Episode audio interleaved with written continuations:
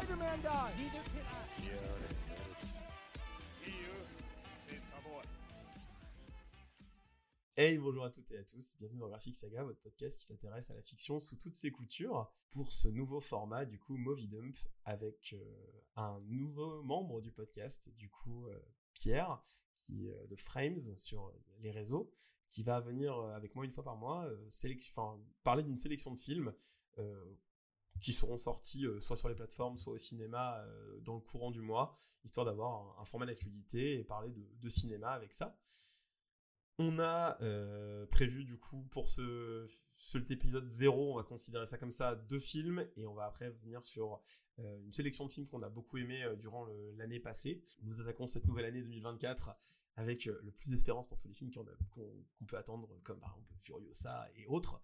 Mais euh, trêve de, de blabla, je, vous, je vais laisser euh, Pierre euh, se, se présenter. Salut Pierre. Eh bien, salut à toi. Euh, bonjour à tout le monde. Euh, moi, c'est mon premier podcast, donc c'est un peu particulier, même si j'ai déjà été euh, dans le podcast euh, à deux reprises, je crois. Non, une reprise. Et une reprise, il y a un que- épisode perdu. Voilà. donc vous avez les backstage comme ça. Donc oui, moi c'est Pierre sur les réseaux sociaux euh, Frame, euh, notamment sur TikTok ou Instagram, où je parle justement de cinéma aussi. Euh, et du coup, ça faisait un, petit peu de temps qu'on parlait de, de faire euh, un petit format tous les deux.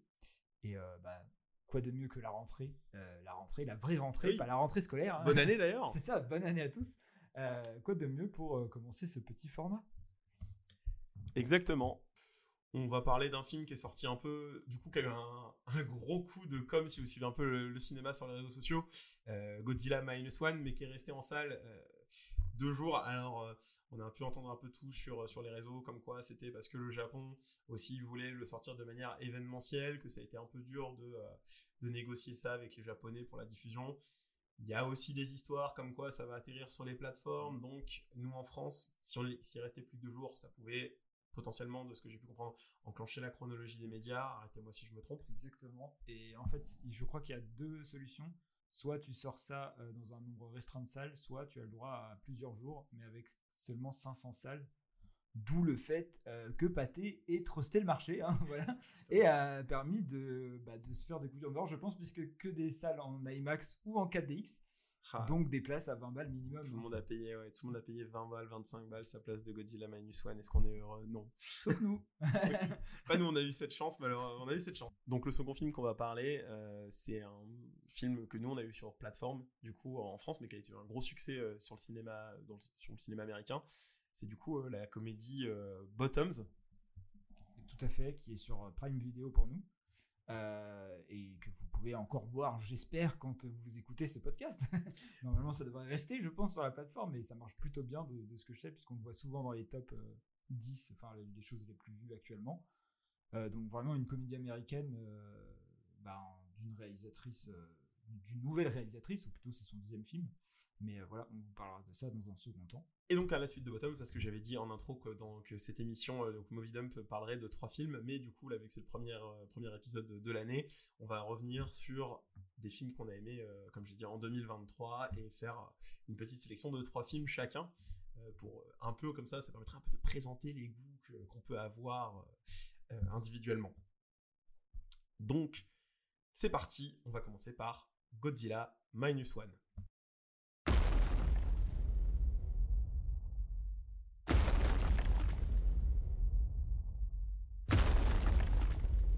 れはゴジラ？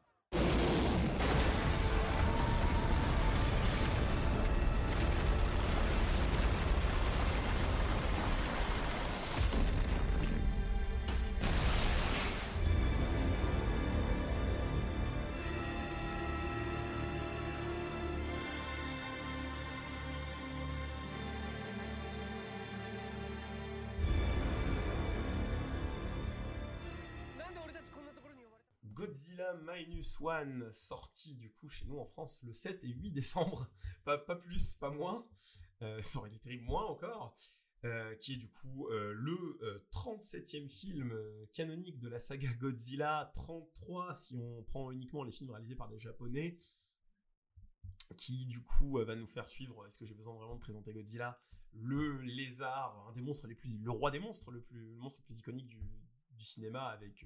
King Kong, euh, qui est du coup à la base un film de Takeshi Honda qui euh, euh, prône l'anti-nucléaire et l'antimilitarisme, où en fait, euh, suite à des essais nucléaires euh, dans le dans l'océan Pacifique, euh, une bébête va sortir des profondeurs pour venir euh, détruire le Japon, qui est euh, du coup à la base d'un accident qui a vraiment eu lieu euh, suite à des essais nucléaires enfin, dans l'océan Pacifique par les Américains, qui avaient tué, des pêcheurs avaient été tués et tout ça, et le Japon craignait que euh, les poissons soient euh, mis en vente, euh, les poissons qui auraient été irradiés par l'explosion nucléaire soient mis en vente sur les marchés japonais, ce qui aurait été quand même... Et ils ont été mis en vente d'ailleurs, qui est un gros problème. Et donc voilà, euh, ce euh, Minus One qui vient aussi célébrer les 70 ans de la franchise Godzilla. Parce que les Japonais commencent à fêter un an avant, donc c'est pour ça que Minus One sort maintenant. Et en même temps, on a la série euh, parfaite pour faire un dodo, Monarch, qui sert aussi à faire tout ça, et la bande-annonce du futur euh, buddy movie euh, Godzilla X Kong New Empire. Vraiment un nom d'album. Ouais, C'est de mauvais albums de rap. Tout à fait, tout à fait. Et puis euh, Godzilla est rose maintenant. euh, Godzilla est Kong- rose, Kong, Kong il a, a, il a l'infini, l'infini, voilà, Et il c'est- court. tout va bien. court côte à côte. Voilà, Euh, de vision, de vision. Et ça, ça a coûté euh, 10 fois la somme, voire plus, la somme Ouais. de celui d'aujourd'hui. Parce que du coup, le, le Minus One, c'est un film qui a coûté seulement du coup euh, 15 millions, euh, ce qui est vraiment ridicule comparé aux, vraiment. aux autres blockbusters, et qui s'en sort de manière assez incroyable par rapport à sa FX. Tout à fait. Donc, euh, basiquement, qu'est-ce que c'est Euh, on, C'est un remake du tout premier. Voilà. Euh, remake euh, du premier de Takeshi. Euh, le Japon se remet à peine de la Seconde Guerre mondiale.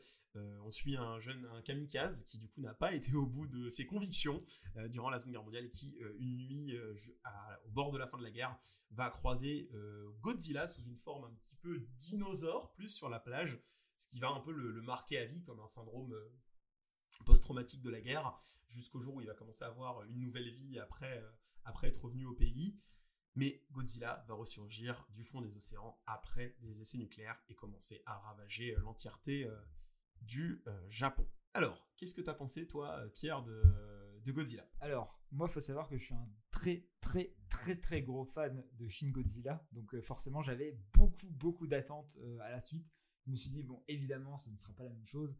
On pourra pas, on sera pas sur le même génie, je pense. Et effectivement, j'ai beaucoup aimé ce film-là, mais on n'est pas sur la, man- la maestria, je dirais, de Shin Godzilla. Euh, là, on est plutôt sur un pur blockbuster. On est vraiment, vraiment là-dedans. Euh, et c'est pour ça que tout à l'heure, on parlait du fait que le film coûté que 15 millions de dollars. Et encore, apparemment, ça serait peut-être un peu moins que ça. Oui. Euh, c'est assez hallucinant. Voilà, euh, vraiment, ça me fait reconsidérer totalement bah, le fait que euh, ce que fait Hollywood, c'est de la fraude fiscale. Quoi. Je vois pas autre chose. Quand tu vois que ça coûte 10 fois plus, c'est que. C'est au niveau de nos blanchiments d'argent pour payer Danny Boone et Christian Clavier. Tout à fait, c'est au niveau d'Astérix et Obélix de cette année. Voilà, c'est vraiment ça. Et, euh, et non, parce que vraiment, le- bah, on va en parler, mais euh, les FX, ils sont hyper impressionnants. Et genre, c'est pas avare en mode, euh, il y en a un petit peu de temps en temps. Non, non, non. On voit bien Godzilla. Euh, Il y a, je pense, sur, je sais pas, le film fait deux heures, je pense. Euh, sur deux heures, on le voit 25 minutes, 30 minutes, je pense. Ce qui, euh, franchement, euh, c'est balèze. On parle d'un quart du film, quoi. Et, euh, et ouais, enfin, avec si peu d'argent, je sais pas comment c'est possible, mais ils y arrivent à faire un truc euh, assez hallucinant. Et moi, plus que ça, c'est que je trouve qu'il y a des choses qu'on n'a jamais vues dans les autres Godzilla. Enfin, alors attention, j'ai pas vu tous les Godzilla. hein. On parle de, on a dit 37 films. Voilà, je n'ai pas 37 films à, caler dans ma journée. En tout cas, tu, le, tu le dis, mais euh, la personne qui présentait la, séance euh, euh, à laquelle on a assisté à la Maison de la Culture pendant un festival de, cinéma a dit que lui-même, c'est vrai qu'il était un, un expert en Godzilla. Coucou Fabien, si tu passes par là, a euh, n'a jamais vu en fait euh, certaines scènes et il y a une amplitude dans la destruction aussi qui est assez folle, même si déjà dans Shin Godzilla il y avait eu euh, cette scène là avec les lasers qui commencent à découper tout Tokyo. Là, il y a un truc avec un champignon atomique à un moment qui est assez fou. Le mot qui pourrait résumer le film, je dirais, c'est impressionnant. Il y a vraiment des séquences hyper impressionnantes. Je pense surtout au climax de fin qui est, bah voilà, qui est sacrément impressionnant et qui en même temps est hyper décalé. Il y a un peu un côté pacifiste dans le film, même si pas complètement, je suis pas complètement d'accord avec ça, mais quand même sur le côté, euh, on va pas utiliser des armes pour euh, pour tuer Godzilla globalement, même si en soi, bah, on voit bien que c'est parce que surtout il n'y a pas le choix. Genre Godzilla est invincible littéralement. Mais euh, j'aime bien, c'est- un plan un peu décalé euh, où tout le monde se met à travailler ensemble pour essayer de, résoudre le problème. chose qu'il y avait un peu justement dans Shin Godzilla aussi. Mais dans Shin Godzilla, voilà, il y avait plus le côté un peu plus terre à terre de la chose, puisque Shin Godzilla, euh, si vous ne l'avez pas vu, euh, est vraiment une critique, enfin c'est une métaphore euh, du, du- de comment on, on a résolu le problème, ou mal résolu en l'occurrence, euh, le problème du, du tremblement de terre, non plutôt du pas du tremblement de terre, du tsunami Oui, l'accident de Euh, Fukushima. voilà, de Fukushima euh, en 2011. Euh, et du coup, voilà, c'était plutôt sur euh, une critique des institutions, de comment on, fait bouger les choses au Japon. Alors que là, bah, euh, voilà, comme je disais tout à l'heure, c'est vraiment un blockbuster. Donc, c'est on veut de l'action, on veut euh, Godzilla qui détruit tout pour on ne sait quelle raison, mais voilà, juste Godzilla pas content, Godzilla casse tout. et euh, et c'est très bien comme ça, puisque c'est ce qu'on vient en chercher. Moi, je, ma seule petite critique dessus, c'est je dirais que je trouve le début un peu lent et je trouve que les personnages sont pas toujours très bien écrits. Euh, mais à part ça, non, vraiment, j'ai passé un, un excellent moment devant, quoi. Bah, je vais être un peu comme toi. euh, Il y a ce côté euh, où il y a un vrai problème sur l'empathie que j'ai eue avec, avec les personnages, notamment sur le, la décision de fin de cette espèce de twist de ramener, de ramener un personnage qu'on a littéralement vu mourir Ouais, vraiment. de manière assez, assez prophétique. Quoi. Il revient comme le Messie.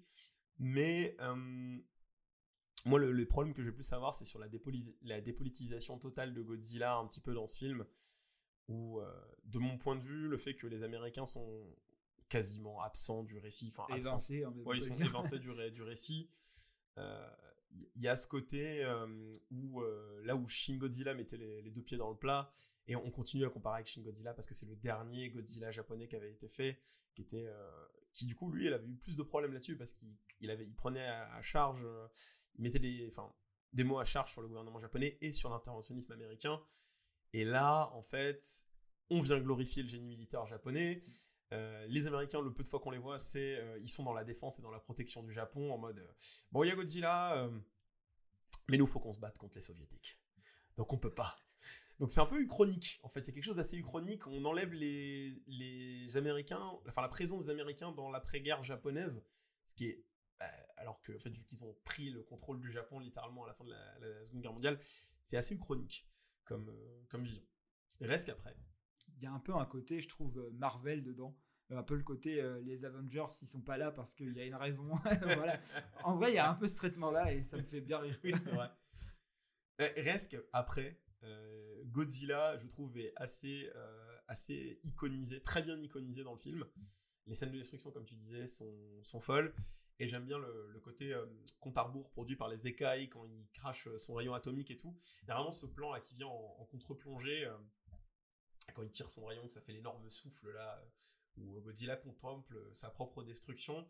Là, ouais, la, scène d'attaque à Ginza, elle est vraiment incroyable. Quoi. Il attrape le, le wagonnet, tout ça. Enfin, on se demande, enfin, en termes d'effics, je me demande vraiment comment ils ont fait et tout. Et la fin, et c'est un affrontement où on revoit euh, le thème iconique euh, de euh, le thème iconique de Godzilla qui avait été écrit par Akira Ifukube, euh, où les bateaux chargent Godzilla avec un plan totalement beaucoup trop compliqué où on se dit bon les gars, on prend le liquide des frigos parce qu'on va congeler Godzilla, ce qui était déjà un truc repris dans, les au- autres films, mais voilà, la prochaine fois, tenez à savoir que si vous devez vaincre Godzilla, il faut jeter vos frigos dans l'océan. Godzilla sera vaincu. Mais il y a aussi un plan à la Dunkerque, et ça, ça m'a fait beaucoup rire, quand tous les petits chalutiers japonais ils viennent attaquer Godzilla, pour, parce que la, le, le salut du, euh, du- comme dans, enfin, le salut du, de- du Japon face à Godzilla ne viendra pas de son ingénierie militaire, un petit peu quand même, mais il viendra surtout de, de, de la force ouvrière du Japon, avec tous ces petits euh, travailleurs qui viennent taper sur le lézard. Vraiment l'union du peuple, quoi, qui, qui va contre le lézard euh, et que l'armée a abandonné euh, son poste, quoi. Vraiment, c'est un C'est peu ça. ça. Mais le, le- le plan fait vraiment Dunkerque. hein. Ah ouais, c'est assez vraiment, fou. C'est vraiment le, le Mais de plan. toute façon, on l'a dit dès qu'on l'a vu. On Oui, dit, ah bah Mais pas je pense dans la salle, tout le monde a réagi comme ça. C'était assez, assez rigolo. Donc voilà, Shin Godzilla, c'est dommage qu'il ait aussi peu été distribué, mais il a réussi à être un succès colossal quand même euh, aux États-Unis. Non, Euh, euh, tu veux dire Minus One. Minus One, tu vois, je fais des lapsus. Mais Shin Godzilla a été très mal distribué Voilà, c'est ça. Euh, mais euh, il a été reprolongé du coup, euh, Minus One de deux semaines euh, aux Ouais. États-Unis. Euh, ça a été un succès euh, que personne n'attendait à ce point-là. Peut-être parce que les Américains ont plus trop l'habitude de voir des trucs intéressants aussi. Peut-être. Mais oui, c'est 15 millions, je crois, dès le premier week-end. Soit l'équivalent qu'a film était remboursé. Voilà. Et en plus, d'habitude, on dit oui, mais il faut compter la promotion et tout. Bon, bah, la promotion, promo. c'était une bande-annonce. Donc ça va. C'est ça. Du, du coup, le, le, le réalisateur de, de Minus One, vous avez peut-être euh, déjà vu d'autres films. Alors, il a fait de l'animation principalement, euh, enfin beaucoup d'animation avant. Il a fait le film qui est disponible sur Netflix, qui est euh, le film Dragon Quest, qui, est- qui était intéressant. Et il a fait surtout le Lupin the Third, qui est sorti en 2019. Donc voilà, il montre qu'il sait très bien euh, s'approprier les, les œuvres des autres, parce qu'il y a un côté où vraiment il est venu quand même prendre beaucoup de choses de Shin Godzilla pour son propre remake de- du Godzilla original. C'est un film qui appelle une suite. Voilà, évidemment, on sait que la suite, elle est déjà en, projet, voilà. Euh, mais euh, voilà, Elle est un peu racoleuse la suite d'ailleurs, mais bon. Voilà. c'est Godzilla, hein, euh, toute la saga se pose là-dessus, c'est les, c'est les, monstres, c'est les- Godzilla, c'est ce... Dans la franchise des kaiju Ega, quoi, où les monstres meurent jamais vraiment. Hein. Donc, moi, en somme, j'ai bien aimé, mais on me l'avait... J'ai peut-être été un peu trop hypé par ce que j'ai pu voir euh, autour des gens qui étaient vraiment dans une effervescence autour du film. Moi, je suis assez d'accord. hein, Je partage ton avis. C'est sûr que je dirais pas que j'ai pris la claque de ma vie. Je dirais surtout que oui, on va dire, si on fait juste un ratio de combien a coûté le film par rapport à ce que j'ai vu, bon bah là, le film me satisfait. Mais sauf que bah, quand on regarde une œuvre, on prend pas forcément en compte combien coûte un film. Ça n'a aucun sens. Mais juste, voilà, c'est sûr que ça fait repenser à. bah, en, tout cas, quand on le compare au blockbuster actuel américain, euh, de toute façon, il y a quasiment que qui font des blockbusters. eh bien, euh, c'est sûr que c'est assez euh, fou, voilà. Mais sinon, c'est vrai que voilà, on n'est pas devant l'histoire de l'année. hein. On, reste sur un très très bon divertissement où on passe un très bon moment, même si voilà, malgré tout, c'est quand même pas très très très bien écrit et c'est pas très subtil par instant. Et c'est vraiment euh, juste euh, un gars qui euh, voilà, qui, qui est paumé dans sa vie et qui va aller se battre contre une grosse créature pour essayer de, de changer les idées, quoi, globalement. Ma guerre n'est pas finie. Ouais, c'est- oui, c'est vraiment, il y a littéralement cette phrase dans le film. C'est bon, t'as fini ta guerre? Ouais, c'est bon. Vraiment cet échange qui dans le film. Cet échange existe réellement. Voilà. Donc, quand il sera disponible, parce que j'ose espérer qu'il sera disponible plus tard, en termes de divertissement, il n'y a pas de souci, surtout si vous êtes fan, de films de gros monstres. euh, je- voilà. Minus, One fera totalement le café. Et euh, ça compensera peut-être les films Godzilla américains. Alors, le premier euh, de Gareth Edwards, moi, j'avais quand même sympa. aimé.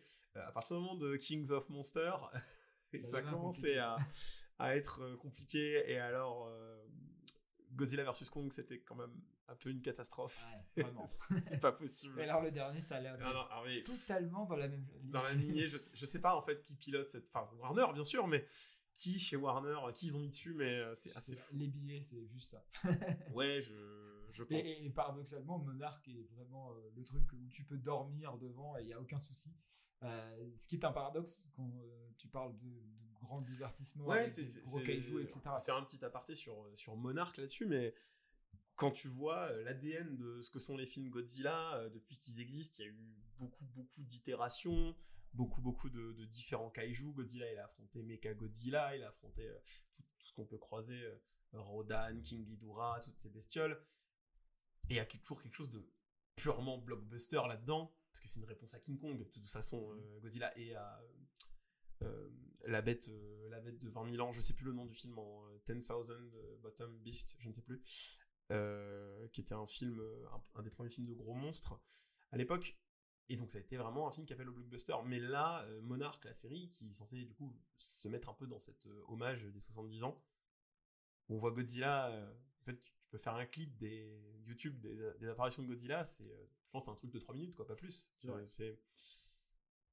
Alors oui, ils veulent raconter un thriller poli, un espèce de thriller euh, complotiste un peu euh, dans le monde de Godzilla, mais ces gens ont des problèmes qui ne sont pas importants comparé au fait qu'il y ait des monstres géants qui sont en train de raser des villes en fait. Donc voilà. Donc ouais, essayez euh, d'aller voir Minus One, ce sera pas, ce sera pas d'un moment perdu si vous venez juste pour un, un bon petit film de, de kaiju.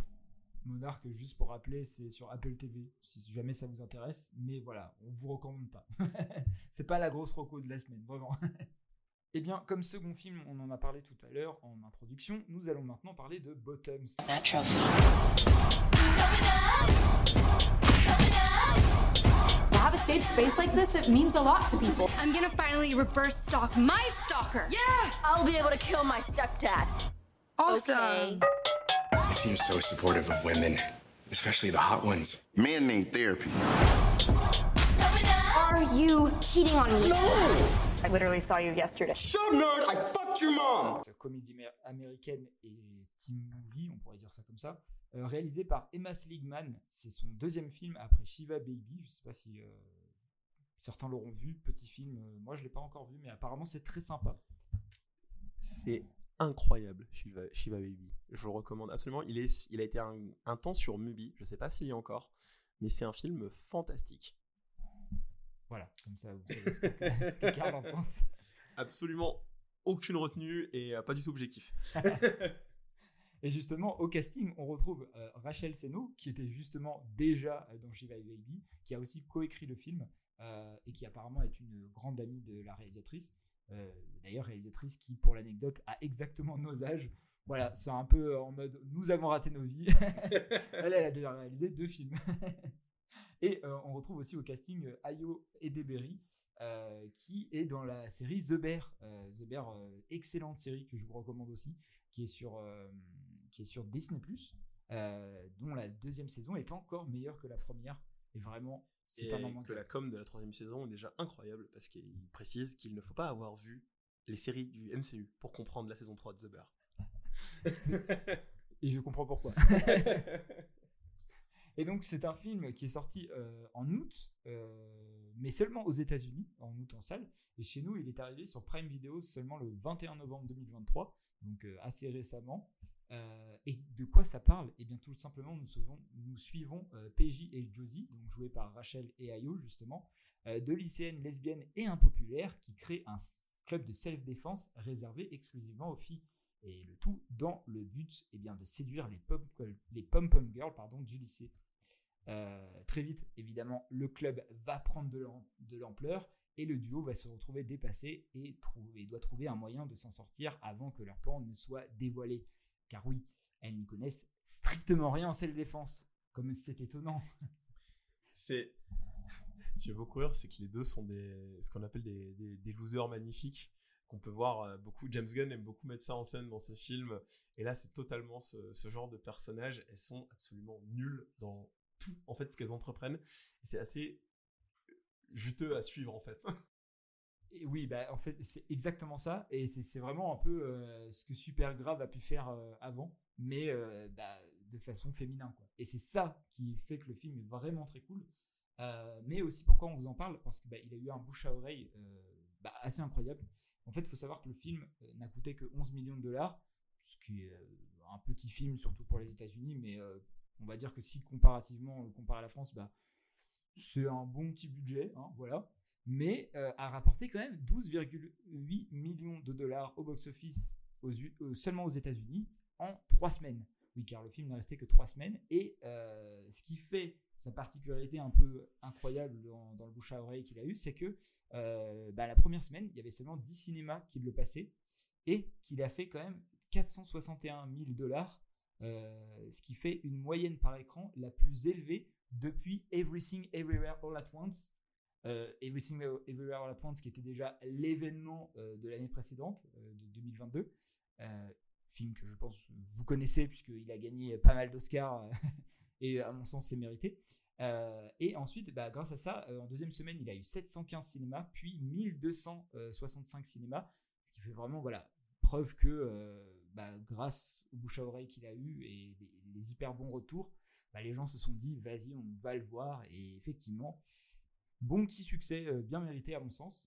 Euh, mais on va vous en parler un petit peu plus. Qu'en as-tu pensé justement? Ben moi, Bottoms, c'est vrai que je, suis un peu arrivé dessus par, hasard, en fait, si tu veux. J'avais vu beaucoup de, bouche à oreille et tout, mais je ne voyais pas trop euh, dans quoi, dans quoi j'allais m'embarquer. Après, j'ai vu que c'était du coup la réalisatrice de Shiva, Baby qui était, dans le film, qu'il y avait une brochette d'a- d'a- d'actrices que j'aimais beaucoup. Reste que du coup, devant le film, j'ai passé un super moment. Euh, j'ai vu, bah, j'ai été pris dans le bouche à oreille un petit peu, euh, c'est comme ça que je l'ai découvert. Euh, Il y a une dynamique qui fonctionne super bien entre les deux personnages, et il y a ce côté un peu dans leur écriture qui va les amener sur un, parcours justement qu'on pense déjà avoir vu dans tous les teen movies qu'on peut voir, mais elles vont passer par leur propre, leurs propres erreurs, et on suit, comme je disais, des losers magnifiques, et aussi des sacrées pestes en fait quand même, deux personnages qui sont assez horribles et détestables, parce que ce qu'elles font c'est c'est vraiment bah, moralement euh, très ambigu quoi. Euh, voire répréhensible. Répréhensible parce qu'elles mentent totalement à d'autres euh, femmes qui voudraient faire du self-défense Mhm. et pouvoir se, se euh, comment dire, bah, apprendre à, à se défendre, de- protéger, de, protéger des mecs parce que du coup ils sont dans une, c'est un film réaliste mais qui se passe dans un environnement totalement irréaliste. Oui. C'est un peu un monde à la, à la Scott Pilgrim, tu Ouais, vois, j'aimerais bien voir ça. Mais Les mecs qui font euh, par exemple du sport sont habillés H24 comme ça. Oui, voilà, ça. Même pendant les cours. Quoi. Ah, je, je pense dans, mes, dans ah dans me casse pas mon fantasme je pense qu'aux États-Unis il y a des mecs qui font du sport qui sont tout le temps en tenue de sport je pense il y, a- il y a ce côté où ces gars-là sont obnubilés par ça mais euh, on, on arrive à, à du coup avoir un vrai tempo comique qui marche super bien les personnages ont- arrivent dans leur dans leur développement à, à avoir des vrais euh, c'est pas tout le temps facile quoi par exemple dans les deux Non. qui cherchent à avoir à draguer les deux meufs euh, Mhm. sur qui elles ont un crush il y en a une qui va malheureusement se prendre un mur euh, qui est assez, euh, assez triste, hein, se le dire. Il y a cette scène ultra cool où elles viennent foutre des œufs là sur la maison du, du gars. Où Ça part en live. ça part en live. voilà, c'est assez jouissif. Et il y a la scène de fin. Ah, la scène de fin. La scène de fin sur le sport, en fait, le film explose. Ah oui. Le film explose dans une espèce de revanche, euh, de, de revanche par rapport à, à toute la violence qui a pu être subie en fait par les ces, ces espèces d'antagonistes qu'on nous parle de tout le film, qui sont une espèce d'équipe de, de football américain, mais qui sont ultra violents et qu'à chaque fois qu'ils viennent dans la ville, euh, ils tuent des gens, littéralement ils tuent des gens. Et, et là, du coup, le, le, le glaive change de main, littéralement. Ah oui, hein, bah, clairement, oui. le glaive change de main. Et euh, il va y avoir un, un payback euh, C'est qui est plus un match américain. non, c'est plus un match américain, c'est Hunger Games, Oui, c'est Ouais. vraiment Fight Club, quoi. Mais vraiment, c'est Fight Club. Le film est Fight Club. où elles vont se battre et tout. Et, et je trouve que euh, il démérite pas son succès. Il démérite Non, pas son succès parce que en termes de comédie, c'est peut-être alors l'humour bien sûr, hein, voilà, c'est quelque chose qu'on on contrôle pas. hein, si ça fait rire, ça fait rire. Je trouve qu'il mérite vraiment son succès parce que c'est une des comédies sur lesquelles j'ai vraiment passé un des meilleurs moments euh, de cette année. Moi, je suis assez d'accord. Je partage euh, vraiment, vraiment ton avis. Euh, pour moi, c'est ce que je disais dans ma critique que j'avais sortie sur TikTok au moment de la sortie du film. Je disais que vraiment, pour moi, c'est vraiment le mélange entre Mean Girls, Mean Girls qui est vraiment la référence du teen movie américain, en tout cas aux États-Unis, parce que en France, c'est un peu connu, mais quand même moins. Je crois que le film doit s'appeler Lolita malgré moi, je crois, en France. Euh, et euh, Fight Club, en fait, c'est pour ça que j'en parlais juste avant, c'est vraiment ça, en fait. Ça, ça a compris ce qu'est Fight Club et ce que euh, un Fight Club dans la réalité, entre guillemets, pourrait donner. Voilà. Même si, voilà, on reste dans un univers assez déjanté, où justement tous les personnages sont un peu déconnectés de la réalité, mais voilà, c'est justement cette parodie constante du teenage movie, du teenage movie pardon, c'est cette volonté de justement, on sent que le film il a assimilé tous les codes de, de ce genre-là et surtout des teenage movies, je dirais des années début 2000, euh, et bah il va pas où tu penses qu'il va aller. Alors oui, c'est classique sur plein de points, etc. Mais euh, justement, il, joue avec ça et il essaye de, décortiquer ça à l'écran euh, et d'amener des trucs assez absurdes et à se dire bah oui dans notre imaginaire c'est débile que ça ce soit vrai quoi donc c'est là où plus que juste passer un bon moment parce que c'est exactement ça et, s'amuser et vraiment bah il faut le dire le film est drôle quoi enfin c'est toutes les comédies ne sont pas aussi drôles que ça vraiment euh, pour le vraiment là on rigole euh, sincèrement c'est pas juste euh, c'est voilà c'est plus que ça et, c'est ça qui est cool. Et vraiment, ouais, non, moi aussi, j'ai passé un excellent moment devant. Et surtout, pour revenir sur ce que tu disais des, des, deux héroïnes, c'est que bah, ça fait plaisir d'avoir des héroïnes qui sont pas juste catégorisées comme lesbiennes et c'est tout. Genre, c'est des lesbiennes, mais Elles sont écrites comme des personnages. déjà, elles sont écrites comme des personnages. Et surtout, bah, c'est cool de voir que même ce genre de personnage-là peut être méchant, en fait. Enfin, dans le sens où, d'habitude, actuellement, en tout cas dans le cinéma, on essaye de glorifier ça. Mais il faut se dire aussi que c'est des personnes normales. Bah. Et, et elles sont écrites comme des, euh, bah, des losers euh, qu'on a classiquement dans d'autres teenage movies, mais qui sont du coup d'habitude plutôt dans des, euh, des relations hétérosexuelles euh, basiques. Oui. Et qui justement, bah là, euh, elles, elles font les mêmes erreurs que, euh, que justement. Ah, parce que c'est des ados. Ouais, mais Voilà, c'est basiquement des ados, hein, voilà. Et c'est euh, ça. Et c'est ça, c'est intéressant de voir que voilà, c'est des ados et elles font leurs erreurs. C'est pas des personnages. euh, C'est pas, c'est en fait, c'est pas dépendant de leur- les, les conneries que tu fais, les conneries que tu fais étant adolescent, c'est sont, sont pas imputées à ton genre ou à Ah ta ouais, sexualité en fait, littéralement. Et, et c'est ça euh, qui est intéressant dans le film parce que c'est pas un truc qu'aujourd'hui on voit souvent, tu vois, là-dedans. Et c'était déjà un peu le cas dans, dans Shiva Baby, comment ça traitait un peu euh, les relations euh, lesbiennes et tout ça, donc c'était assez cool. Euh, voilà, donc moi je, je veux juste savoir d'où sort l'épée. J'ai oublié d'où sortait l'épée. Je sais plus non plus. Je, je sais pas Ouais, si, j'ai loupé un truc parce que je me rappelle, j'ai pas revu le film malheureusement pour euh, le, le podcast. J'en ai un très bon souvenir, mais je- à la scène en fait, pour ceux qui n'auraient pas vu le film et qui écouteraient l'épisode, il y a une scène de fin qui du coup est une bataille rangée où en fait, oui, vous avez demandé comment on en arrivé là, mais je vais pas vous raconter le film ici. Où littéralement une des filles de, une des filles prend une, une arme à deux mains, une épée de guerre à deux mains et va tuer les mecs. Il va clairement planter le quarterback ennemi quoi. et je Globalement c'est ça. sort cette clé mort et ça me fait beaucoup rire parce qu'on a vraiment une scène de ce sort de le Seigneur des Anneaux quoi. C'est Oui, non mais vraiment. donc voilà, euh, Bottom c'est facilement trouvable du coup, c'est sur euh, Prime, Prime vidéo, ouais, exactement. Et euh, non, en vrai, euh, pour conclure, je dirais juste que bah, en fait, c'est le film parfait en anti-déprime. Donc, si en ce moment, avec euh, la grisaille, euh, on va dire hivernale, vous avez envie de passer un bon moment, de rigoler franchement et euh, même de voir ça entre potes, parce que je pense que voir ça entre potes, ça peut être euh, bah, une bonne petite Ouais. soirée. Et ben, euh, et ben, ouais, foncez sur Prime Vidéo. Et je conclurai en disant que euh, si vous êtes fan de, je dirais, rock alternatif ou rock basique des années 2000, euh, type Avril Lavigne ou ce genre de choses, Charlie XCX. voilà, bah, vous allez kiffer parce que c'est totalement les musiques qu'il y a dans le film. Et euh, voilà, il y a aussi un petit peu euh, le shoot de nostalgie qui, je pense, euh, a dû jouer pour fonctionne nous. euh, sur notre génération. voilà, c'est ça. c'est clair. Donc voilà, on sort maintenant de l'année 2023 pour s'élancer euh, en 2024 en espérant que le monde sera plus beau, plus joli. Je vis dans mes rêves. Mais on, a, on est sorti d'une année 2023, du coup, il y a eu quand même d'excellents films comme du coup le Spider-Man Across the Spider-Verse qui a été un- une grosse claque. Il y avait euh, du coup Killer of the Flower Moon euh, qui était une adaptation d'un bouquin que, que je trouve passionnant, euh, qui revient sur euh, les massacres des des Osage. Babylone, évidemment. Babylone aussi. Euh, After Sun qui avait été un... alors là pas vraiment faut plus s'intéresser au cinéma mais ça avait été un succès euh, vraiment euh, en salle ça a été un raz de marée euh, sur le film qui n'était pas forcément méga distribué non plus Ouais, malheureusement. Mais c'est un peu ça qui fait que je pense Mm. que ça n'a pas été le succès public que ça pourrait être. Mais en termes de critique, c'est sûr que. ça. Il y a eu Je verrai toujours vos visages aussi qui a été un gros succès en termes de film français. Il y a eu Yannick qui a été euh, Yannick, la sortie improbable la sortie qui- improbable que tout le monde a été voir. Je pense que là aussi par, par rapport au format court aussi Totalement. du pied là-dessus. Il y a eu Barbie aussi qui a été un, un gros carton. Euh, Marvel a réussi à faire un film qui l'a pas tué. Les Gardiens de la Galaxie au revoir James Gunn. Il y a eu Le Garçon et le Héros de Hayao Miyazaki qui s'est élevé au top du box-office américain. Mhm. Puis il y a eu d'autres films il y a eu, il y a eu Napoléon il Des y a trucs eu- un peu moins bien. il y a eu Oppenheimer euh, voilà, il y a eu eu deux Flash, par exemple. Oh mon dieu, on a vu The Flash. tu sais que j'avais, j'avais commencé à faire une thérapie là. Je- j'avais, j'avais évacué ce film. Il y a eu euh, John Wick qui m'a, moi que j'ai pas eu le temps de voir, mais qui a déçu un petit peu. Ouais, Les- c'était les- sympathique. C'est- Ouais, je sais que les gens étaient un peu déçus, c'était le film trop. Il y a eu The Whale qui a disparu un petit peu. on en a pas entendu parler longtemps. Bah, c'était la, la- c'était le, le nouveau Aronofsky, mais euh, je crois que la prestation de Brendan Fraser était bien, mais ça suffisait pas à faire ça. un film. On a eu Astérix et Obélix. Oh. C'était une année nulle en fait.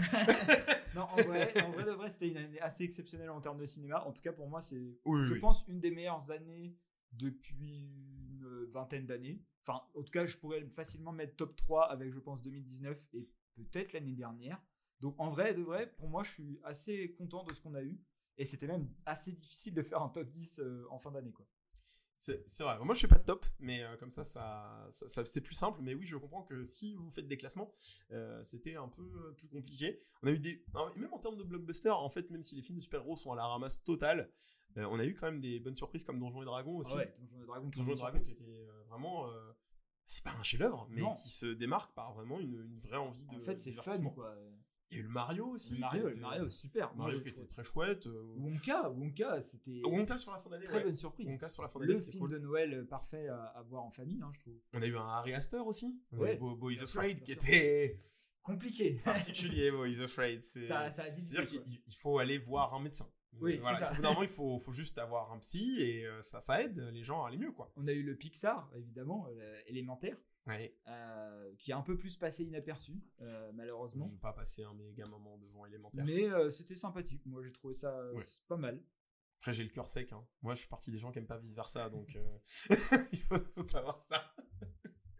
Et donc voilà, donc dans tous ces films qu'on a eu, il y en a que vous avez dû plus en entendre parler que, que d'autres. Et euh, on va, euh, je pense, euh, du coup, chacun va faire parler de trois petits films. On va pas parler autant qu'on a parlé sur Bottoms et euh, Godzilla, je pense, parce que l'épisode, le but, c'est pas qu'il dure euh, 4h50. Mais voilà, bah, Pierre, je vais te laisser commencer, du coup, avec un petit film français qui a eu... Non, c'est passé inaperçu, c'est pas du tout...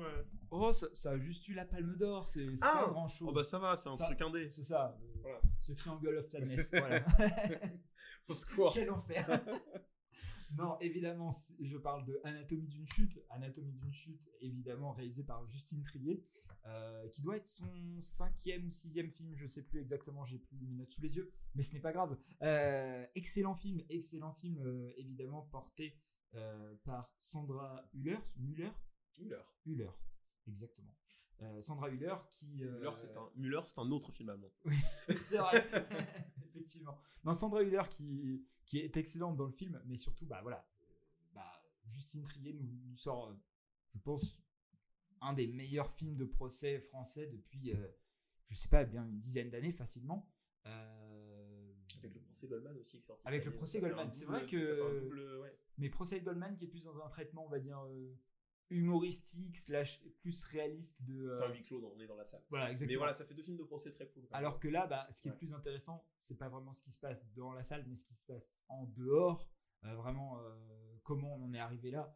Et, euh, et pour moi, bah, c'est ma claque de l'année en termes de cinéma français. Un cinéma français qui, cette année, a surperformé, je pense. euh, on peut le dire. Genre, le cinéma français cette année, on peut pas dire oui, le cinéma français c'est de la merde. Je ne pense pas. Et si tu dis ça, c'est que bon, t'as juste pas été au cinéma. voilà, exactement. Tout à fait, tout à fait. C'est souvent les gens désinformés qui disent ce genre de choses, on est d'accord. Et justement, bah, le fait que ce film ait eu la Palme d'Or et d'ailleurs fonctionne aussi très bien aux États-Unis et euh, bah, je l'espère aura peut-être des récompenses aux Oscars. euh, Il y a vraiment moyen. Euh, c'est pas étonnant, c'est vraiment pas étonnant déjà. C'est att- attends, parce que aux Oscars, c'est Don bouffon qui a été choisi. Oui, mais euh, il a possibilité, vu qu'il est distribué par Néon, ah, d'avoir d'autres euh, récompenses, dont le possiblement meilleur film. Effectivement, il ne sera pas meilleur film étranger, tout simplement parce que euh, il n'a pas été choisi, il n'a pas été sélectionné par la France, ce qui est un peu aberrant quand on y pense, mais voilà. Mais du coup, juste pour revenir un peu sur de quoi ça parle et que rapidement je donne mon avis, euh, bah, Anatomie d'une chute, c'est tout simplement, comme son nom l'indique, une chute. non, en fait, c'est ça se passe près de Grenoble, dans un petit chalet. Euh, un homme euh, bascule de sa fenêtre et, meurt, tout simplement. Et euh, toute la question est de savoir est-ce que c'est sa femme qui l'a tué? Est-ce qu'il s'est suicidé? Est-ce qu'il est tombé par accident, simplement? Et tout ce qui est assez incroyable dans le film, c'est que bah, c'est plus complexe que ça en a l'air. Euh, je trouve que le début est juste magnifique. Euh, il raconte juste tout le film. Et je pense que c'est la meilleure scène du film, en fait, ce, côté, euh, juste cette musique de plus en plus forte en fond, et elle qui essaye de faire une interview avec une de ses élèves, pas une de ses élèves, enfin en tout cas, elle essaye de l'interviewer. Je sais plus exactement quelles sont leurs relations. Euh, vraiment, c'est fabuleux. Et ce qui rend le film vachement fabuleux, c'est qu'il y a plein de bonnes idées. Le chien, euh, il y a ce plan tout simple au début qui le suit, mais ça va avoir une telle importance dans le reste du film que c'est voilà. Il y a plein de petites idées comme ça qui sont magnifiques. Et je rajouterai surtout euh, l'enfant, l'enfant qui est joué par, je n'ai plus son nom, mais alors vraiment, il y a moyen qu'il ait un César euh, d'honneur. Milo Machado Graner de son nom. Oui, je pense vraiment qu'il a la possibilité d'avoir un, un César euh, du meilleur espoir. Euh, enfin voilà, euh, à mon sens, il le mériterait largement, puisque dans le film, il joue un personnage aveugle. Et d'ailleurs, je trouve que la mise en scène est très intéressante là-dessus, parce qu'on s'en rend pas compte tout de suite. Et ça, c'est très, très, très bien fait. Bref, si vous n'avez pas vu ce film cette année, déjà, comment ça se fait? Ne pas aller voir la Palme d'Or au cinéma, c'est grave. Ah, après, en fait, il y a aussi ce truc. ne pas aller voir la Palme d'Or au cinéma, c'est grave. Oui, non, il y a ce côté que. Il y a aussi quelque chose qui peut refroidir les gens dans le côté euh, ça vient de Non, mais Cannes. évidemment. non, mais oui, mais ça vient de Cannes et tout. Mais le film se, dé- se- se déploie tellement de manière euh, simple Ouais, et, tellement. et efficace Mais- dès son premier plan. En fait, c'est ça. Si vous avez peur de vous dire, oh, c'est du cinéma d'auteur, euh, c'est du cinéma, je sais pas, pas du tout pour moi, parce que voilà, c'est élitiste, etc. Ce que je peux comprendre justement parce que quand on voit qu'il a eu la Palme d'Or, on se dit, oh là là, ça touche que les gens qui aiment le cinéma. Mais pas du tout. En fait, le film euh, vous prend bien par la main. En fait, il vous prend par la main, mais de façon intelligente. C'est-à-dire, c'est pas, euh, on vous donne pas toutes les cartes mais on vous donne suffisamment les cartes pour que vous passiez un bon moment et que la tension soit là et que jusqu'au bout, on se demande si, eh ben, est-ce qu'elle l'aurait pas tué finalement Ouais, c'est un super film sur la recherche de vérité en fait. Ouais, Et- exactement. Et sur aussi, euh, qu'est-ce que c'est un procès Oui. et à quel point, euh, bah, finalement, est-ce que c'est vraiment la vérité ou la vérité qu'on a créée euh, qui ferait pas de quelqu'un un- le coupable ou le non coupable en tout cas. Et donc bah merci Pierre d'avoir parlé du coup d'Anatomie d'une chute. Moi je vais commencer avec mon premier film du coup, ça va être Eternal Daughter, euh, qui a été euh, qui est un film du coup de Johanna Hogg qu'on avait vu précédemment avec The Souvenir partie 1 et The Souvenir partie 2. euh, avec du coup Tilda Swinton qui est avec Tilda Swinton avec euh, deux autres ou trois autres euh, acteurs euh, dans le film. C'est un film assez minimaliste dans ses, dans ses effets parce que c'est un film de fantôme où il y aura Joanna Hogg, elle se sent pas très à l'aise avec les effets spéciaux, donc elle a décidé d'être dans une. Plutôt, on va utiliser des chants contre chants et tout, donc c'est un film très simple qui reprend beaucoup de poncifs classiques de- des films gothiques. Du coup, on va suivre Julie qui vient avec sa maman dans une. Vraiment, c'est la maison anglaise, vieille, perdue dans, un, dans une forêt avec de la brume, des corbeaux, il y a un cimetière à côté. Donc elles arrivent en voiture là-bas et euh, du coup, euh, il va commencer à avoir un espèce de malaise dès qu'on va arriver dans, dans cet hôtel, euh, un sentiment de, dissonance en fait où on sent qu'il y a quelque chose qui est caché toujours euh, dans cet angle-là du mur, dans cet angle-là de la caméra. Euh, L'hôtel, euh, il y a eu un travail qui a été fait pour le rendre euh, nous perdre un petit peu dans notre position dans l'hôtel. Il y a toujours des, des portes qui s'ouvrent et tout, donc des choses assez clichés. On va dire la porte qui s'ouvre ou, la forme qu'on distingue un peu dans le noir, mais qu'on n'arrive pas euh, voilà, à, mettre. Il y a aussi un, chien qui va voir des choses, peut-être que, peut-être que le chien voit les choses.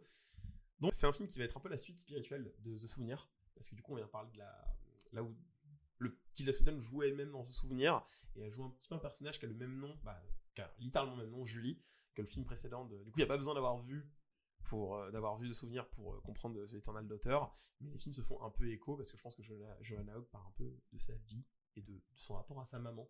Parce que du coup, Tilda Swinton, la particularité de ce film, j'y viens, c'est qu'elle joue elle, et elle joue sa propre mère aussi. Et du coup, c'est un film de, de dialogue d'une mère qui essaye de comprendre sa fille et vice-versa, dans cette espèce de bâtiment gothique, on a l'impression qu'il y a des, fantômes qui gravitent euh, un peu partout. Donc, euh, ça a été produit par Martin Scorsese. Voilà, donc particulier. Euh, ça vient chercher euh, beaucoup d'inspiration comme euh, Rendez-vous avec la peur, ça fait un peu écho à Shining parce qu'il y a cette maison perdue un peu partout où il y a ce plan où on suit une voiture qui est dans les bois et qui arrive dans ce manoir perdu loin de tout où il y a des fantômes et que dans les personnages qui sont dans l'hôtel il y a une personne qui est capable de voir les fantômes. Donc voilà, c'est un film plein d'inspiration qui moi été une super séance de par son ambiance, sa mise en scène et je comprendrais totalement euh, que euh, malheureusement il y a des gens qui rentrent pas dedans. Mais c'est un, c'est un petit film qui demande pas beaucoup de qui demande pas beaucoup d'implication, peut être vraiment transporté dans son ambiance. Et c'est beau, c'est putain de beau, c'est c'est A24 donc euh, qui le produit. Donc il y a vraiment ce, ce grain A24 c'est le petit A24 illustré hein, je, je préviens d'avance mais voilà, je sais que c'est un film qui n'allait pas forcément être mis beaucoup en avant euh, cette année euh, dans les tops de 2023 euh, et tout. Reste que moi j'ai passé une très bonne séance devant, ça, ça a plein de défauts, mais je trouve que tous ces défauts viennent sublimer un petit peu la, simplicité à l'époque des films full CGI ou faits en, volume ou en full fond vert et tout. Là on te fait un film de fantôme qui utilise vraiment beaucoup d'artifices et de la mise en scène surtout pour signifier sa, euh, sa entrée, parce que voilà, c'est un film de entrée, le bâtiment lui-même euh, est un personnage dans le film et, et il est hanté par. Je vous laisse voir euh, quoi dans le film. Mais euh, voilà, Donc The Eternal Daughter qui, qui doit du coup qui est sorti en physique il y a pas très longtemps et je je pense pas qu'il soit disponible sur des plateformes et tout. Sur MyCanal, je crois. MyCanal il est déjà bah ça. voilà. Si vous avez Canal Plus et ben n'hésitez pas à aller euh, jeter un petit coup d'œil même si c'est plus trop la saison des films un peu spooky et tout mais il fait froid, il fait pas beau dehors donc on y reste quand même euh, un peu dans ce mood là. Moi, je passe du coup à mon second film et euh, justement pendant que mon ami parlait d'un film que je n'ai pas vu, voilà, je me suis rendu compte d'une chose, c'est que pour l'instant, nous ne parlons que de films de réalisatrices. Et justement, je trouve que en termes de cinéma cette année, les réalisatrices ont été particulièrement fortes. Il faut savoir que les trois films dont je parle, euh, bien, ce sont des films réalisés par des réalisatrices justement. Effectivement, puisque moi, je vais vous parler donc de Simple comme Sylvain, euh, film réalisé par Monia Choukri. Donc Monia Choukri, c'est son troisième film. C'est une réalisatrice euh, québécoise qui malheureusement n'a pas encore le succès escompté, je trouve, qu'elle mérite en France. Pour moi, c'est la grosse surprise de l'année. C'est c'est clairement un de mes films préférés de l'année en fait, même si euh, voilà dans les dans les trois, on n'a pas forcément choisi nos films qu'on a mis le plus haut dans le top. Euh, moi, ça aurait été Fablemans, mais bah forcément, euh, c'est plus un film de 2022 en réalité qu'un film de 2023. Mais alors, simple comme Sylvain, c'est une petite comédie romantique qui ne finit pas bien. Voilà, sachez-le dès, dès le début. Hein, ce c'est pas la belle comédie romantique cliché entre guillemets. Non, sa particularité, c'est que c'est que Monia Choukri est aussi euh, la scénariste du film. Et alors, elle est une, une maestra, je dirais, euh, dans dans l'utilisation des mots euh, que je trouve particulièrement impressionnante. Et vraiment dans ce film bah voilà c'est tout est dans tout est dans les dialogues. C'est drôle c'est triste c'est ouais il y a aussi on sent une vraie connexion entre les deux personnages et en même temps euh, voilà c'est une relation hyper toxique pour les deux euh, qui va qui va pas forcément très bien finir du coup, pour vous pitcher un peu de quoi ça parle, euh, dans le film, on suit Sophia, qui est une professeure de philosophie à Montréal et qui, en gros, euh, est prof, euh, on va dire, euh, d'amour. Voilà, elle parle d'amour, de, de tout ce que c'est le concept d'amour, qui elle est bien dans son couple. Enfin, c'est un peu le couple plan-plan euh, qu'elle a avec Xavier depuis une dizaine d'années, et qui un jour euh, va rencontrer Sylvain, Sylvain qui est le charpentier dans toute sa splendeur, euh, un peu brut de décoffrage, euh, baraque, mais qui vit dans son monde, c'est-à-dire qui, voilà, il n'est pas aussi cultivé qu'elle, il n'a pas fait de grandes études, etc. Et, eh ben, elle, elle va tomber follement amoureuse de lui, lui, pareil, et va commencer une relation entre eux, relation d'abord bah, de tromperie, hein, tout simplement, qui très vite va, euh, étonnamment, euh, on reste pas juste dans le euh, c'est une relation cachée. Non, puisque très vite, elle va annoncer justement à son ex-mari que bah, elle se sépare avec lui et qu'elle va vivre son idylle avec Sylvain.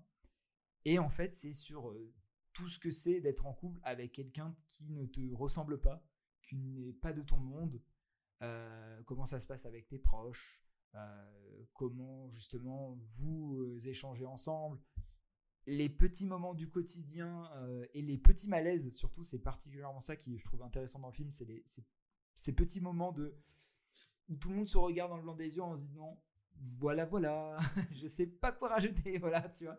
C'est vraiment ça et toute l'essence du film est là dedans et surtout enfin c'est sacrément réaliste ça ça on va dire euh, enfin ça, ça dit jamais que la tromperie c'est une bonne chose ça dit jamais que la tromperie euh, pour autant et ben c'est pas bien. C'est juste ça arrive.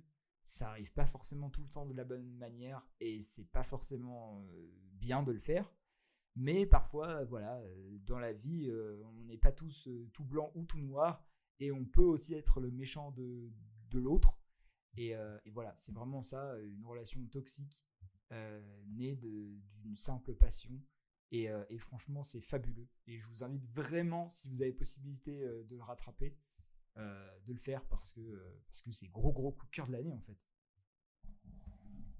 Mo- moi aussi, je l'ai beaucoup aimé et je trouve que en fait, simple comme Sylvain pour pas trop pour pas trop paraphraser mon camarade, moi je trouve que c'est surtout une très belle synthèse des rapports humains qu'on entretient avec nos contemporains maintenant. Vraiment dans à l'époque de- des réseaux sociaux et à l'époque de 2023, c'est saisi avec une minutie et de manière chirurgicale. Et c'est ça qui m'a fait vraiment apprécier le film. Et donc on n'avait pas encore parlé d'animation, et si je suis là, on parlera forcément d'animation. du coup, moi, un de mes derniers coups de cœur de l'année, c'est sans aucun doute aussi Mars Express de Jérémy Perrin, euh, film de SF français. Du coup, Aline Ruby, euh, une détective privée obstinée, et Carlos Rivera, une réplique androïde de son partenaire décédé, se lancent dans une course contre la montre à travers Mars. Ils doivent retrouver John Cho, euh, simple étudiante en cybernétique en, en fuite, avant que les mercenaires assassins qui sont à cette trousse ne la battent. C'est incroyable. c'est un superbe film. Alors, c'est vraiment incroyable. euh, avant de, de- de vraiment rentrer dans les détails, euh, euh, Jérémy Perrin, vous l'avez peut-être vu sur la, c'est lui qui a à l'instigation de la série Last Man, et il a également euh, été sur le projet de Crisis Young, qui est l'anti-Last Man en fait. C'est c'est vraiment une réponse à son propre truc qu'il a fait, parce que là où Last Man c'est un truc un peu bourrin, un peu viriliste, Crisis Young c'est-à-dire écraser tout ça en fait. Et là, Mars Express, c'est un projet qu'il a mis 5 ans à faire. C'est un, un référentiel de cyberpunk assez fou qui vient euh, brasser euh, tout un univers de, de SF fascinant qui existe par-delà son film, j'ai l'impression, tu vois, moi, quand, quand, quand je suis dans le film, j'ai l'impression qu'il se passe des histoires à côté, tu Mm, vois. le- on y En croit. fait, on dirait que l'univers est vivant, quoi. C'est ça qui est cool. L'univers est vivant, on est dans un. C'est un film noir Vraiment. qui va à l'encontre des films noirs parce que les personnages féminins qu'on a dedans ne sont pas des femmes fatales, ce qui est un, un truc qui arrive souvent dans les films noirs. On a euh, toute, euh, toute cette enquête qui est très bien construite, qui est à la fois évidente, mais à la fois euh, t'es perdu quand même dans, dans sa résolution de comment tu vas en arriver là. Euh, ça brasse du Blade Runner, ça, ça brasse du, du enfin, Terminator, il y a de la référence jeu vidéo un peu par-ci, un peu par-là. On, on a toutes ces références, mais qui sont distillées de manière à avoir un discours sur le genre de- du cyberpunk. Et il y a la fin, alors la référence à 2001, elle est grosse comme... voilà. Mais voilà, le, film fait un petit peu... Alors là, c'est pas le même film, mais vient comme The Creator parler de l'après-règne humain, en fait. Qu'est-ce qui se passe une fois qu'on n'a plus la main et que c'est quelque chose d'autre qui va poursuivre euh, l'expansion de la vie, en- entre guillemets, dans l'univers. Et ça se passe très bien. Il y a quelques petites, euh, moi je trouve, vraiment rien du tout, mais reprendre encore le trope de, à part des personnes, on, on change le principe de l'esclavage, on met des robots au lieu de mettre des humains pour Ouais, c'est faire un peu passer la facile, vie. mais C'est un peu facile, c'est les bases de la SF, ça. mais ça fonctionne toujours. Oui. C'était. Il vient toujours traiter un espèce de body horror dans toutes ses œuvres, euh, Jérémy Perrin. Euh, là, c'est sous-traité sous la forme de. Du coup, il y a eu les humains, ensuite il y a eu les robots, les androïdes, et maintenant il y a ces espèces de d'êtres biologiques mais artificiels qui sont totalement euh, difformes et qui épousent aucune autre forme de vie du règne animal, quoi. Euh, et qui sont vraiment euh, dégueulasses à voir. Il y a une espèce de, de- de fœtus géant mort euh, dans un aquarium là qui contrôle la maison. C'est une espèce d'IA de chair. Il y a euh, quelque chose dans, dans ce traitement du body horror qui, euh, qui ramène vraiment toutes les pires saloperies qu'on pouvait voir dans les trucs les plus crades des années 80 de la Japanimation. À la Akira, hein, tu vois, basiquement. Totalement. Et je trouve que c'est. Il a quand même eu un certain succès, on en a vu beaucoup parler. Ouais, hein, et. surtout, moi, ce que je trouve intéressant aussi, c'est que euh, il utilise vachement bien euh, l'animation. Mm. Enfin, en, en- le concept de SF, je pense notamment à la scène euh, d'hologramme, je pense que tu vois. Cette scène-là, bah, pas en animation, elle est compliquée. Et, euh, et là, moi, euh, quand j'ai vu, j'étais dans le cinéma, j'étais en mode, mais attends, mais je comprends pas, euh, la fille qu'on cherche depuis le début, ils l'ont trouvée là, elle est à 2 mètres de lui. Mais non, parce que c'est sacrément bien fait. Et le fait d'utiliser euh, l'animation pour ça, bah, ça apporte un vrai plus. Et je trouve ça intéressant d'arriver à amener des, nouveaux concepts, je dirais, de SF grâce à l'animation. Et, euh, c'est particulièrement ça qui, perso, m'a plu. Mm. C'est ça, et moi j'ai à, à cœur aussi qu'on arrête de différencier les réalisateurs et réalisateurs d'animation Ah ouais, parce qu'ils travaillent sur un médium commun et euh, on va jamais dire, euh, euh, je sais pas, euh, Pedro Almodovar, réalisateur de films en prise de vue réelle. C'est ça, oui, bah ça oui. me paraît très bizarre. Bah, Guillermo del Toro, il a fait les deux et voilà. Voilà, ça pose- personne euh, vient le- l'emmerder. C'est ça. Et, et du coup, là-dessus, je pense que Jérémy Perrin, il est rincé, tu vois, il est fatigué de ouf parce qu'il a bossé 5 ans sur, sur son film. Mais euh, moi, je lui vois le meilleur film de SF français. Ok, carrément. Ah ouais, je reprends un pote qui, qui, qui a fait euh, ça et je suis d'accord avec lui en fait. Ok. Il n'y a pas grand monde sur le ring Non, c'est vrai. c'est vrai, c'est vrai. mais ça claque. Je Ouais, trouve que bah, ça, ça envoie et, euh, et je, je, je maintiens que, bon, ils ont quand même été à Cannes en plus, hein, ils ont quand même été à Cannes. Ce qui est pas forcément, euh, voilà, on, ce qui est- on sait ce qu'est Cannes, mais euh, c'est quand même être reconnu par ses pairs. Et euh, voilà, voir ce que fera Jérémy Perrin. Je sais qu'il bosse déjà sur un autre film euh, plus fantastique, un peu horreur. Donc on verra un peu euh, ce que ça va donner, mais toujours aussi fascinant de voir sa carrière Last Man, Crisis Young et maintenant Mars Express, qui est pour moi déjà un film d'animation qu'il faudra pas oublier. Et voilà. Oui, non, moi je voulais juste terminer en disant que bah, tu parlais de, cinéma français, mais pour l'animation en elle-même, c'est une belle année. Euh, parce qu'on voulait vous en parler aussi, mais il y a notamment le Tsuzume, euh, qui était vraiment bah, extraordinaire. On a vraiment beaucoup hésité à vous en parler. Et, euh, et pareil, si vous ne l'avez pas vu, c'est le dernier film de Makoto Shinkai, euh, réalisateur entre autres de Your Ouais. Name. hein. Moi, mon préféré de Makoto Shinkai, du coup, hein, Suzume. Voilà. Voilà. Bah, Et j'en reparlerai un jour.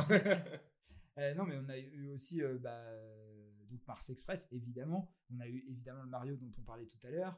Euh, et plus même en indépendant des choses euh, que la majorité des gens n'ont pas forcément vu. Euh, Il y a eu un film qu'on a tous les deux vu, s'appelle Pompo de Cinéphile. Mettez la main dessus. Je crois que ça va s'appeler Coming Soon en France. Euh, mais c'est trouvable voilà, de façon obscure, hein, j'ai envie de vous dire.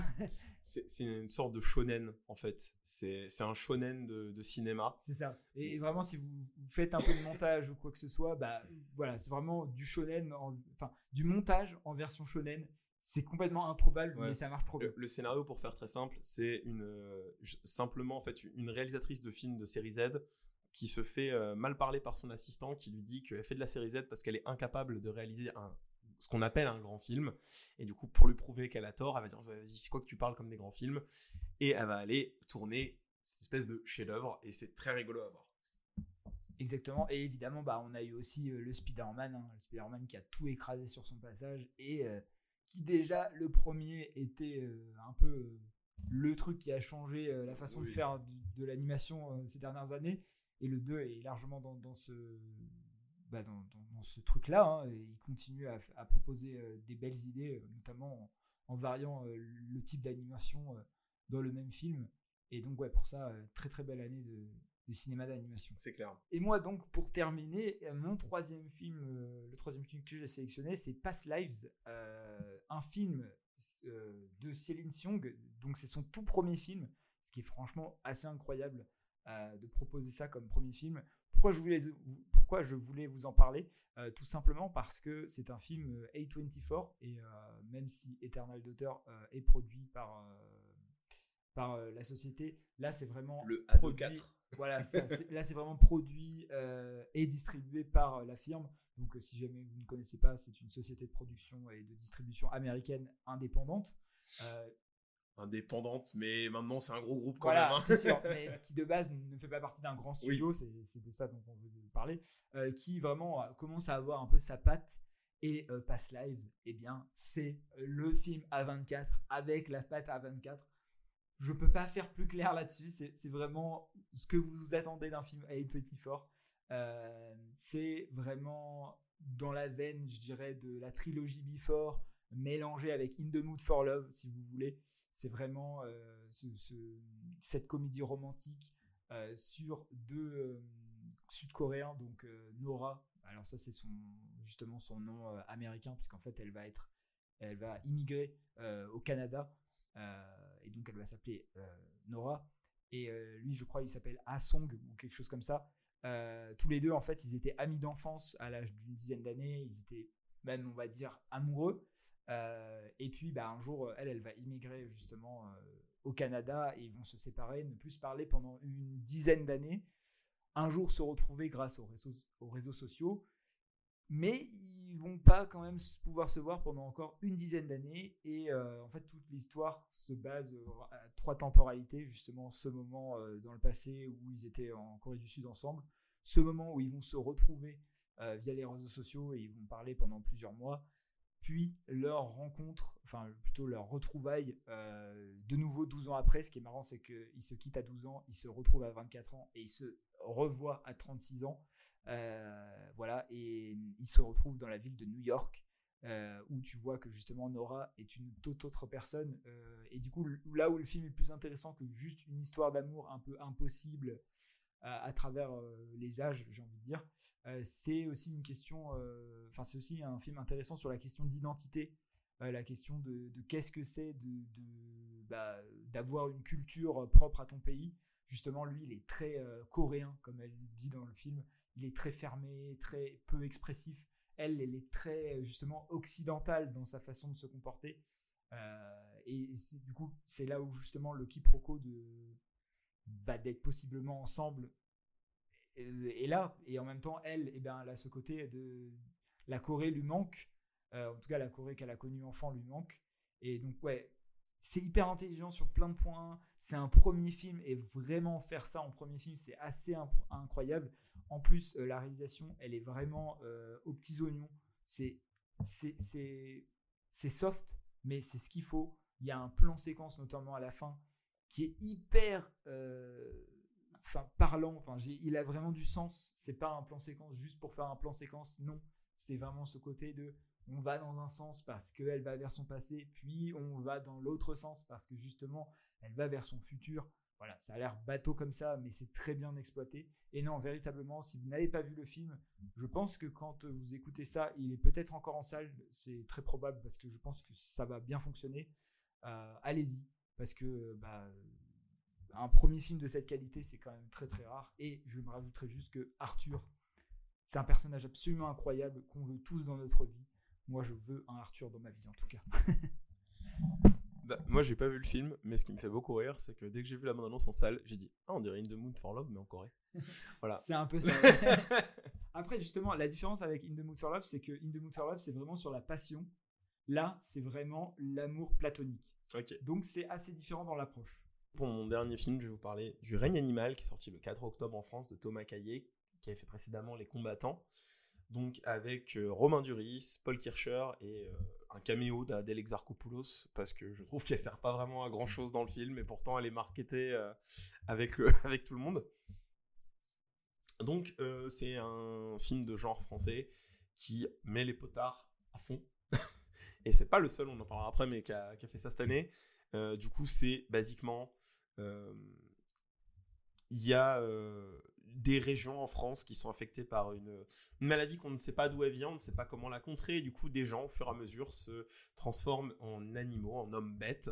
Et. euh, euh, retrouvent une, forme de violence, une certaine forme de bestialité, il faut les parquer, du coup, euh, voilà. Et ils vont, du coup, on va suivre une famille où la maman de la famille, elle, est une espèce de lion, une bête, on sait pas trop ce qu'elle est. Elle va être enfermée et envoyée dans un camp où on pourra prendre soin d'elle. Et en fait, durant le transfert, le camion va se renverser. Ils vont s'échapper dans le sud de la France et euh, du coup, il va falloir partir. Le jeune fils, du coup, joué par euh, Émile, du coup, joué par Paul Kircher, va essayer de retrouver sa mère euh, qu'il s'est perdue euh, perdue dans les bois. C'est un espèce de ce qu'aurait pu être New Mutants à la française en fait. Ça se passe super bien, des monstres, on en a plein à l'écran. Bon, les FX sont pas forcément tout le temps à la hauteur. Il y a des scènes qui fonctionnent très très bien, comme la scène du calamar dans, dans le supermarché qui est très drôle. L'oiseau, il est, euh, il est aussi formidable à voir, le oiseau. On alterne avec des prises FX, euh, du maquillage et de la maquette aussi. Euh, Romain Duris et Paul Kircher, ils marchent assez bien tous les deux. Je sais qu'il y a plein de gens qui ont des problèmes avec Romain Duris. Avec le, le fils aussi. hein. et Paul Kircher qui a un jeu particulier mais que je trouve qui fonctionne bien ici pour un enfant un peu paumé et déconnecté. C'est un film aussi qui parle de, de puberté de manière assez frontale. On parle d'écologie. Parce que tu oublies de dire surtout que c'est une comédie en fait. Oui, c'est une Et comédie. ça, et on peut pas s'y attendre quand on voit la bande-annonce. Et vraiment, il y a un art de la punchline magnifique. Genre vraiment, le gars qui a écrit ça, c'est un génie. Genre vraiment, tu t'attends pas à ce que bah, des personnages disent ça, mais ça rend le tout euh, bah, vachement cool en fait. Non, c'est clair. Et euh, du coup, cette espèce de, de comédie nihiliste, euh, en fait, sur, euh, sur la fin d'une ère, parce que c'est Oui. de ça que parle le règne animal, parce qu'en fait, on comprend très vite dans le film que tout le monde va finir par se transformer. En fait, il y a, vu qu'il n'y a pas d'origine à l'épidémie et qu'il n'y a pas de remède, tout le monde va finir par avoir ce, un animal. Et à l'époque où on est, en fait, le film y résonne beaucoup, enfin, sur un changement de, de moment, un changement de paradigme dans notre rapport au monde, dans notre rapport à la nature, dans notre rapport aux autres, aussi à ceux qui nous entourent. Et hum, je trouve que ça a été vraiment un super film euh, à voir cette année, euh, de voir qu'on peut aussi bien considérer le genre en France et y aller à fond, mettre vraiment... euh, voilà, à la fin, tu as vraiment des scènes... Il y a des bestioles, on a plein l'écran. Il y a des paramilitaires qui viennent se, pas, pas se battre contre les bestioles, mais un peu aussi quand même. Voilà, et ça a été une. euh, Il y, a y une scène fantastique dans les champs qui est euh, une scène de course-poursuite avec des, échassiers, des chasseurs, avec une musique, une espèce d'instru techno euh, un peu, enfin, un peu synthwave qui passe super bien. Euh, c'est euh, un superbe, un superbe moment. Même si du coup, moi, j'aurais juste des petites réserves sur du coup le, le fait que le personnage de Romain Duris, en fait, au bout d'un moment, dans le film, il ne sert plus à rien. Oui, c'est vrai. Ça, ça va dans son développement, en fait, parce qu'il essaye d'être en contrôle pendant tout le long du film sur une situation qu'il ne maîtrise pas factuellement. Mais euh, je pense que j'aurais préféré euh, que son arc narratif reste maintenu sur autre chose, parce qu'à la fin du film, il est en trop dans l'histoire. Mais c'est parce que je pense que justement, vu que Adèle Exarchopoulos est un peu sous-exploité et qu'on nous vend une Oui. pseudo-romance entre eux qui finalement ne va jamais vraiment être euh, conclue. Je pense que ça a été coupé, ça. Voilà, c'est ça. Et ben, c'est un peu pour ça aussi qu'on a l'impression que son personnage est en trop parce que bah elle, elle sert pas à grand chose si ce n'est à deux trois fois faire des vannes et à amener cette pseudo-romance quoi. Donc voilà, c'est un superbe exercice de, de genre en France cette année, euh, avec d'autres, comme je disais tout à l'heure, euh, comme on a eu euh, du coup les Gue- Gueules Noires, qui est Ouais, un super, euh, super, un super mouvement là-dessus. On a eu le Vourdalac aussi, qui a été beaucoup plus euh, intime, un film de, de vampire. et- Malheureusement, je n'ai pas pu voir. Ouais, tellement, tellement catimini le Vourdalac que c'est spécial. On a eu Vermine, que normalement vous aurez encore en salle au moment où on sort ce, ce podcast. Donc, euh, il y a vraiment un, nouveau paradigme du genre en France, en espérant que ça va se maintenir, euh, maintenir là-dessus, parce que ça fait vraiment plaisir à voir. Euh, du coup, si vous avez, si c'est encore en salle, je pense pas que Gueule Noire et tout sera encore en salle au sortira. Mais Gueule Noire, c'était un espèce de film Lovecraftien euh, dans des mines, euh, dans des mines pendant la grande période des mines euh, dans le Nord, la grande période des mineurs. Euh, le Vourdalac, c'est un film de vampire euh, pendant pendant une guerre euh, fait avec une marionnette incroyable, euh, le Vourdalac. Et puis euh, du coup, Vermine que vous aurez peut-être l'occasion de voir, c'est vraiment un un film d'invasion d'immeubles Ouais. par des araignées géantes, arachnophobes. euh, Abstenez-vous si vous n'êtes pas assez courageux pas. mais n'y allez pas. Si vous êtes, euh, si vous sentez pas, ça fait plaisir. Enfin moi en tout cas ça me, ça fait plaisir euh, de de pouvoir voir tout ça. Si ça vous intéresse, je me permets de faire coucou à des copains, mais il y a l'équipe du podcast Jumpscare qui ont des, fait une interview du coup du du, du réalisateur de, de Gueule Noire. Donc si vous pouvez, si vous voulez aller voir leur épisode, euh, il y sera. Et il y aura également aussi, euh, si je vends pas la mèche trop tôt, mais une interview du réalisateur de Vermine aussi. Donc euh, si vous voulez aller voir leur taf aussi, que vous aimez un peu le cinéma d'horreur et le cinéma de genre, il faut pas hésiter à aller écouter ce qu'ils font. Voilà, on arrive au bout de ce, de ce premier épisode. Ouais, c'était très cool en tout cas. Ouais, merci à toi. J'espère que vous, de votre côté, ça vous a plu. Euh, on- la prochaine fois, du coup, ce sera juste sur trois films du mois qu'on aura sélectionnés. Euh, là, on était beaucoup dans du positif. Oui. Parce que on est dans la célébration de l'année. S'il y a des films qu'on n'aime pas, il n'y aura pas de souci euh, pour, pour le dire aussi et, et les défoncer. Mais euh, n'hésitez pas en tout cas à nous faire des retours sur, euh, sur la forme et tout euh, de, de l'épisode. Et voilà. Souhaite du coup encore une fois bonne année. Ah oui, hein. plein de bonnes choses. Hein. En espérant qu'on ait une belle année de cinéma en tout cas. déjà. Ouais, déjà une belle année de cinéma. En tout cas, déjà, il y a des trucs pour janvier que personnellement j'ai déjà vu et je sais que ça commence plutôt bien. Donc voilà, un peu de teasing, mais en vrai, on commence bien. Moi, je suis en festival aussi pour des choses qui vont sortir Voilà, euh, dans l'année. Des trucs sont très très cool. euh, quelques films d'horreur aussi par-ci par-là. Euh, là, sur la fin de l'année, on a eu aussi, qu'on n'a pas pu parler, mais il y a Wonka qui est sorti.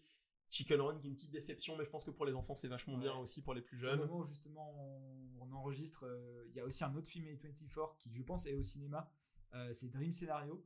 Euh, moi j'ai très très hâte de le voir, c'est le retour de Nicolas Cage en plus dans un film fantastique, un peu barré, etc. ça m'intrigue beaucoup. Et pareil, il y a aussi le nouveau film de Coréda. C'est vrai. L'innocence. Oui, l'innocence qui avait fait beaucoup de bruit à Cannes. Exactement. Et ben sur ce, moi je vais aller voir Past Life. Et je vous souhaite euh, une bonne journée, une bonne soirée, vous soyez sur Graphic Saga, et à bientôt. À bientôt.